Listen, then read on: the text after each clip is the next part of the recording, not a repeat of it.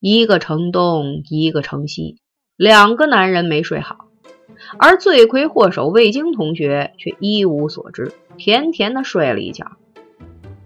一大早精神爽利的上班去了。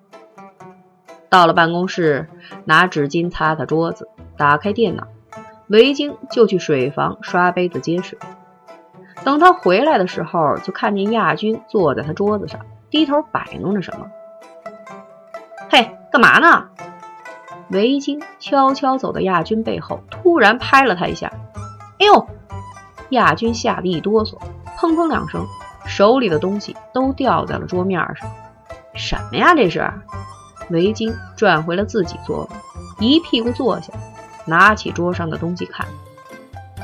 真讨厌，吓死我了！亚军气得想打维京，维京笑嘻嘻的一闪：“你心理素质忒差！行了，别闹了，这什么呀？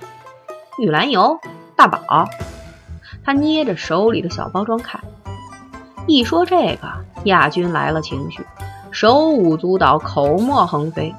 最后，维京听明白了，这小姐加入了一个化妆品试用网站，只要按标准提供使用报告。不但有小样免费使，甚至还可能赠送市面包装新品。好，我说你那么大方呢，合着是想让我给你做小白鼠啊？维京撇撇嘴，不感兴趣的去喝水。亚军一扬眉头，说什么呢？这叫有福同享，看见没有？他指指自己的脸，左边兰蔻，右边片仔癀。噗，维京嘴里的水差点没喷出来。你这档次也差忒多了，你不怕两边脸不一样啊？这有什么可怕的？亚军不在意的说：“这次活动就叫国货洋货防晒大比拼，反正我不是敏感性皮肤，有便宜不占王八蛋，算你一份。你那脸也该保养保养。”说完，不顾维京反对，撕开包装就往他脸上抹。两人正闹着呢。你们俩干嘛呢？现在是上班时间，working time，不知道吗？艾米冷冷的语调传来。维京赶紧松开了手，一看，艾米正暴毙站在亚军身后，皱眉斜眼，一脸的看不上。亚军却根本不吃他这一套，抬起手腕看看表，公司改八点五十上班了，我怎么不知道啊？这么说，是不是晚上也可以五点五十走了？这倒不错啊！说完，他一拧身回自己座位了。维京在心里偷笑。谁都知道，艾米负责这个 team 的考勤，销售他管不了，老板更管不了，一天到晚的就盯着这几个做馒头的，生怕他们晚来早走一秒钟，占公司便宜。艾米被堵得一句话也说不出来。艾米，他突然大叫了一声姐夫叫咱们有事儿，你快点儿拿上昨天会议的 minutes，磨磨蹭蹭的，还叫老板等你呀！”说完，踩着高跟鞋咔咔的走了。维京拿上文件，回身跟冲对他做鬼脸的亚军竖竖大拇指，赶忙冲向老板办公室。去了才知道。大姐夫想让艾米帮他整理一个 PPT，艾米嫌麻烦又不能拒绝，干脆拉上维京一起做。大姐夫交代完了就去开会了，艾米跟着假装接个电话也出去了，然后就没再回来，活计全部扔给了维京。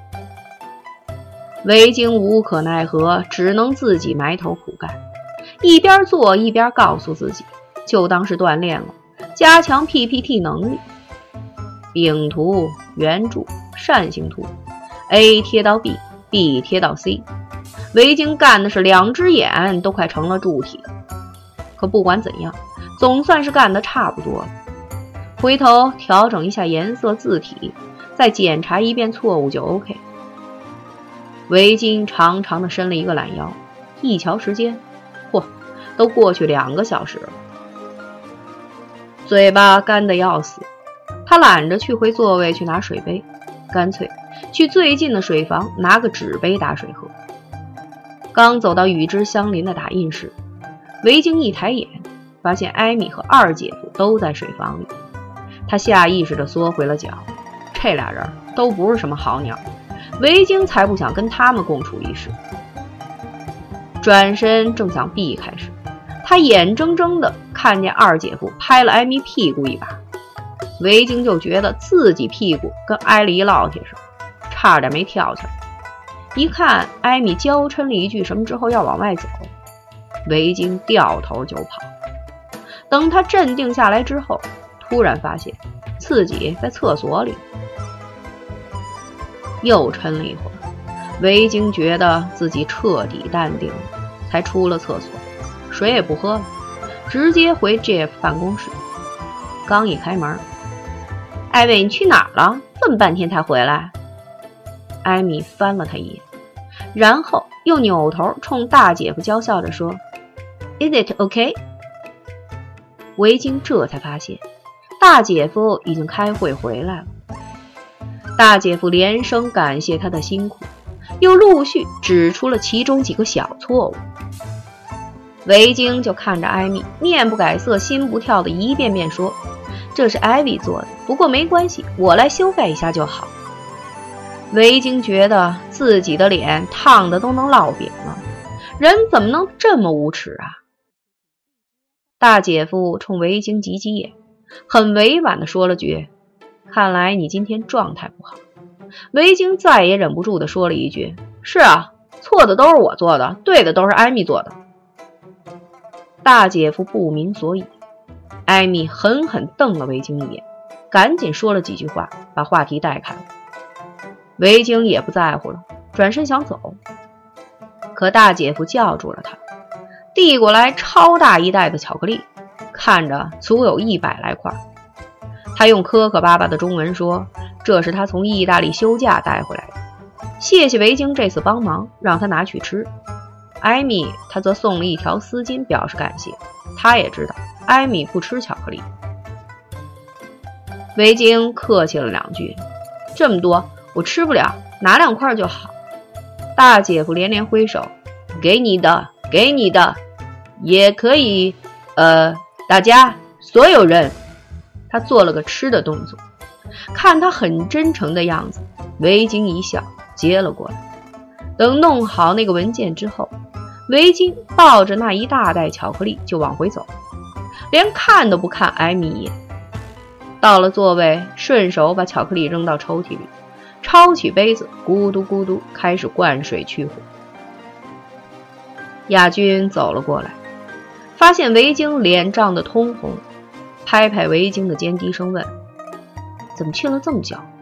前台方才电话说有你快件，我正要帮你去拿呢。”维京放下杯子，没说两句，就看见艾米走了过来，他立刻闭上了嘴。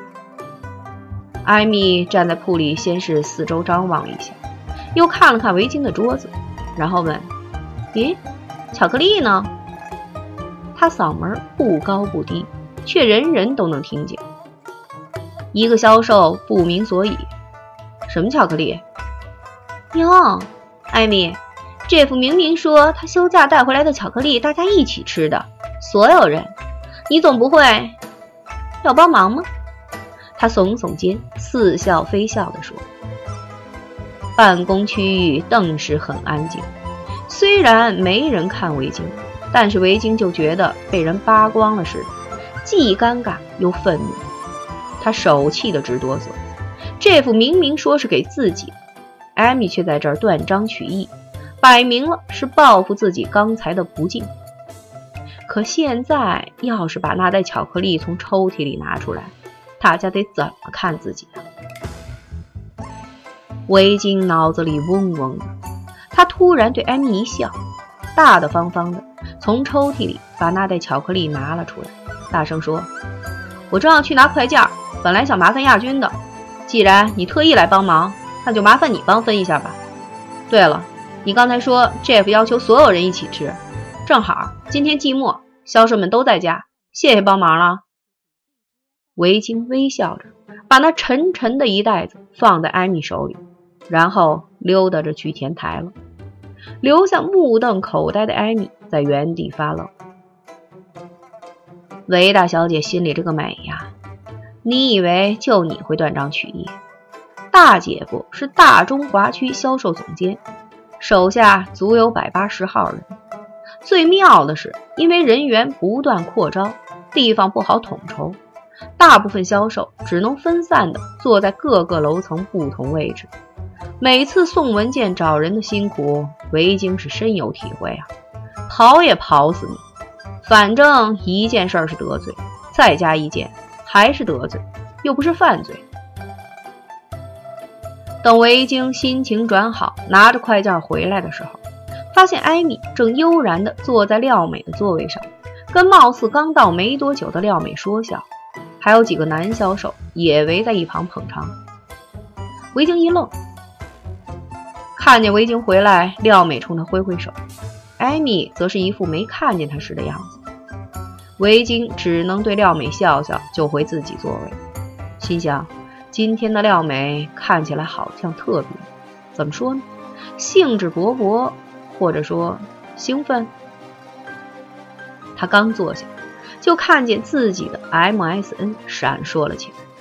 打开一看，是亚军的。这世上贱男人真多，你刚走，就有人上赶着帮他跑腿去了。维京无语，整理一下文件，准备吃中饭，就听旁边嘻嘻哈哈笑个不停。艾米，你的这么好，那我也得测测。看看我是不是杨左使？一个男销售笑说。艾米咯咯笑着，讨厌吧你就。维京打了个寒战，扭头一看，亚军也正龇牙咧嘴的搓胳膊。艾薇，亚军，你们也来玩一下吧，我在网上发现的，还挺逗的。廖美招呼他俩。维京根本不想靠近艾米，正好有个电话来了，他赶紧接。摆出一副很忙的样子，亚军则出于好奇走了过去一看，原来就是在网上选五官，你觉得哪个跟自己的像就选哪个，组合之后他会出来一大堆什么你像哪个名人呐，什么财运、桃花运啊等等，说的比较细致。您的长相简直就是一活脱脱的纪晓芙啊！亚军看了看艾米，又看了看网上的结论，哼了一声：“网上的东西果然是假的。”艾米脸色顿时一变。廖美不知道之前维京和艾米之间的暗战，一看俩人好像又要开始呛呛，赶紧招呼维京过来，好缓和一下。维京无奈，只好放下电话走了过去。廖梅挺热情的招呼：“你也试试玩嘛？”维京不愿意离艾米太近，就凑过去，伸头扫了屏幕一眼，一愣，就听他挺纳闷的念了一句：“您的长相简直就是一活脱脱的纪晓岚啊！”维维，我爱死你了！哼 啊！亚军一个香吻就贴维京腮帮子上。根本不在乎饭馆里其他人的侧目。维京一手推他，一手擦脸：“你个二百六，回锅肉那点油都蹭我脸上了。”对桌坐着的廖美端着一碗，用勺子轻轻搅和着。跟亚军闹成一团的维京忍不住在心里感叹：“美女就是美女，吃碗疙瘩汤都能整出英国贵族吃下午茶的范儿来。”维维。没想到你跟那什么排长还有联系啊！上次搞火警演习得是三个多月前的事了吧？廖美随意地问了一句：“啊，那不是赶巧了吗？”维京没心没肺地嘿嘿一笑：“要不能便宜了亚军这厮？”他说完，赶紧往自己碗里夹鱼香肉丝，生怕亚军跟他抢。那女人也是个鱼香狂人。廖美做了个无所谓的表情，没再追问。亚军心里却忍不住想：是啊，为什么谢军跟维京会有联系呢？可再一想，维京要是真跟谢军有什么，他能这么理直气壮、毫不在乎的给自己找机会介绍？维京可不是那种花花肠子一肚子的人。亚军顿时觉得自己多想了，心里忒阴暗了。他赶紧夹了两筷子鱼香肉丝放进维京碗里，表示歉疚。维京嘴里的饭菜都忘了咽，捂着俩腮帮子，瞪圆了眼睛盯着亚军。廖美扑哧一声笑了：“你们俩每次都为了鱼香肉丝掐架，你这一谦让，维维都不适应了。”他以为亚军是在为维京给他介绍对象的事儿表示感谢。亚军风情万种的一笑：“我看是最难消受美人恩吧。”说完。故意飞了个媚眼给维京，维京立刻做了一个我吐的表情，努力抻着脖子把嘴里的饭咽下去之后，才说：“我求求您了，下次给我夹菜之前别舔筷子成吗？”噗，廖美嘴里的疙瘩汤飞出了两点，落在了桌上。他一边咳嗽一边大笑，亚军脸一热，也忍不住笑了。自己一想事儿就爱咬东西。维京老说：“这公司谁的笔丢了，他的也丢不了。一看那咬的坑坑洼洼的笔杆，就知道是徐大小姐。谁敢顺啊？”亚军忍笑，塞给廖美两张餐巾纸，又强词夺理地说：“你怕什么呀？我口水里又没乙肝。”维京一翻白眼儿：“你口水里就是有黄金，我也不想吃，留给你家谢排长吧。”我家谢排长。亚军觉得这话怎么这么好听？他回头扬声招呼伙计：“小伙子，干嘛呀你？”维京拉了他一下。亚军高高兴兴地说：“你不是嫌弃我口水吗？给你来盘新的行了吧？我请客。”烧得慌啊，这还吃不完呢！维京又好笑又好气的打发了小伙计。等结账的时候，亚军豪爽的坚持由他来付钱。三个人说笑着往回走，维京的电话突然响了起来。他笑着接电话，没说两句，脸色就有点变。妈，那你没事吧？要不要去医院看看啊？吓死我了，说的那么夸张。那你还去聚会？哦，行吧，自己小心啊。嗯，好，帮我亲亲哲哲，拜。旁边的廖美和亚军。自觉地收了声，亚军还伸手拉着维京的胳膊，以免他光顾打电话再撞到树。怎了？阿姨有事儿啊？亚军性急，看维京挂了电话就问：“没什么大事儿，我妈血压不太好，刚才在家摘菜，不防备起猛了，头晕，一下子栽沙发上了，把我们家猫吓得喵喵的，围着我妈乱转，还拼了命的去挠大门。”小指甲都豁了，看意思是想出去找人救我妈。我老娘感动坏了，特意打个电话跟我说：“那么小的猫怎么就这么通人性呢？比我强多了。”说到最后，围巾嘴撇的快到后脑勺上了。亚军和廖美都笑了起来。廖美关心的问：“阿姨的血压很严重吗？”“没事儿，老毛病了，定时服药就行。”这不。还非要去参加个什么小学聚会，拦都拦不住。维京笑着摇了摇头，三人溜达着回了公司。一进门，正好跟艾米打了个照面。他端着自己的笔记本，跟在二姐夫还有一个项目经理的身后。一看见维京就一白眼儿。亚军凑维京耳边说：“纪晓岚这回可算恨上你了，小心点儿。”维京只有苦笑，自己还真不是故意的，一时眼花而已。回到了座位上，亚军不歇气儿的开始忙活，去淘宝上的名牌网店买衣服、裙子、靴子，那是他早就看中的，一直没狠下心来。现在他眼也不眨的就拍了下来，接着又给美容院打电话预约做头发。维京嘲笑说：“您这也太心急了吧！礼拜六呢，今天刚周一。”亚军说：“你懂什么呀？烫发刚做完的时候多愣啊，傻了吧唧的，就得洗完之后再吹一次才自然。周一做型，周六正好。”正说着，亚军的手机响了起来，他一看，眉头就皱上，不想接的样子。手机声叮叮咚咚的，唱人心烦。其他座位的同事也有抬头看他。亚军无奈接了电话，一脸的不情愿，嘴里却客客气气的：“吴阿姨您好，不好意思，我刚从洗手间回来。”一听什么吴阿姨，维京就知道为什么亚军这么不甘愿了。他做了个同情的表情。亚军显然不想让其他同事听见他的电话，就回了维京一鬼脸，起身往茶水间那边走去。维京以前听他说过，这吴阿姨是亚军妈妈的中学同学，两人的关系很好。一是个性使然，二是亚军妈妈这老同学的重托。打从亚军跟那个男人分手之后，给他介绍对象的活儿，这吴阿姨就没断过。她是屡战屡败，屡败屡战，是把亚军小姐嫁出去方才罢休。毕竟。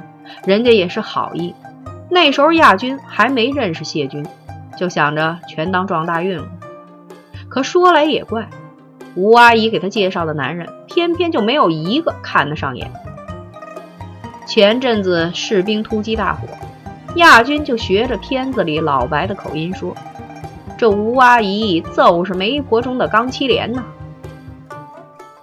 想到这儿，维京忍不住笑了出来，可跟着。他就笑不出了。打开屏保，就发现邮箱里红彤彤一片，提示有未读的 email，而且都是艾米发过来。再打开一看，奶奶！维京忍不住低骂了一声：“这三把摆明了就是报复啊！这么多报表全发给自己做。更可恨的是，他还分别抄送给不同的大老板，这样。”每个老板看到邮件的时候，都会以为自己的是最优先的，今天一定可以搞定。维京气得牙根痒，鼠标被他捏的是吱吱响，恨不能现在就冲出去找到艾米，揪住他暴抽一顿。这边茶水间里的亚军也正在唉声叹气的抠水池子边。刚才进来冲咖啡的廖美听到一点他电话内容。就笑说：“不想去就别去了呗。”亚军哭丧着脸说：“这回这个是介绍人的亲侄子，怎么能不去啊？哎呀妈呀，烦死我了！”他哀叫了一声，绝望的往回走。廖美一笑，跟着走了出来。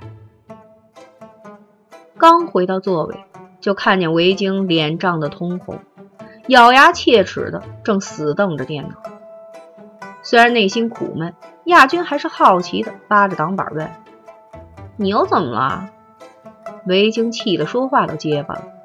不等他说完，亚军就不屑的一审：“要不这么干，就不是他了。”廖美一直默不作声的听着。这时，他拍了下维京的肩：“别着急，我帮你吧。其他的不行。”那几个销售报表我再熟不过了，还是我设计的呢，小意思。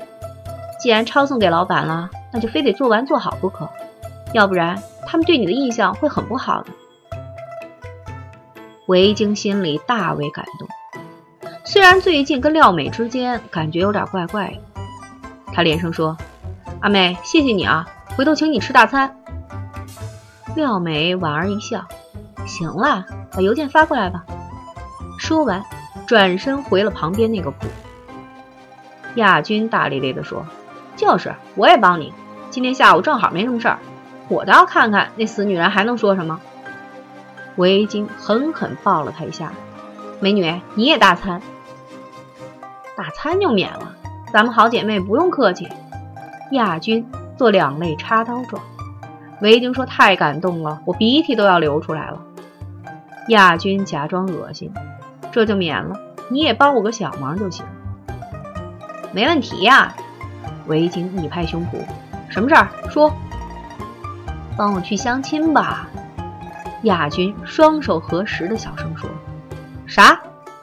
维京有点晕。你知道人家有谢军了，不想相亲了吗？可那个吴阿姨的亲侄子，我实在没法拒绝。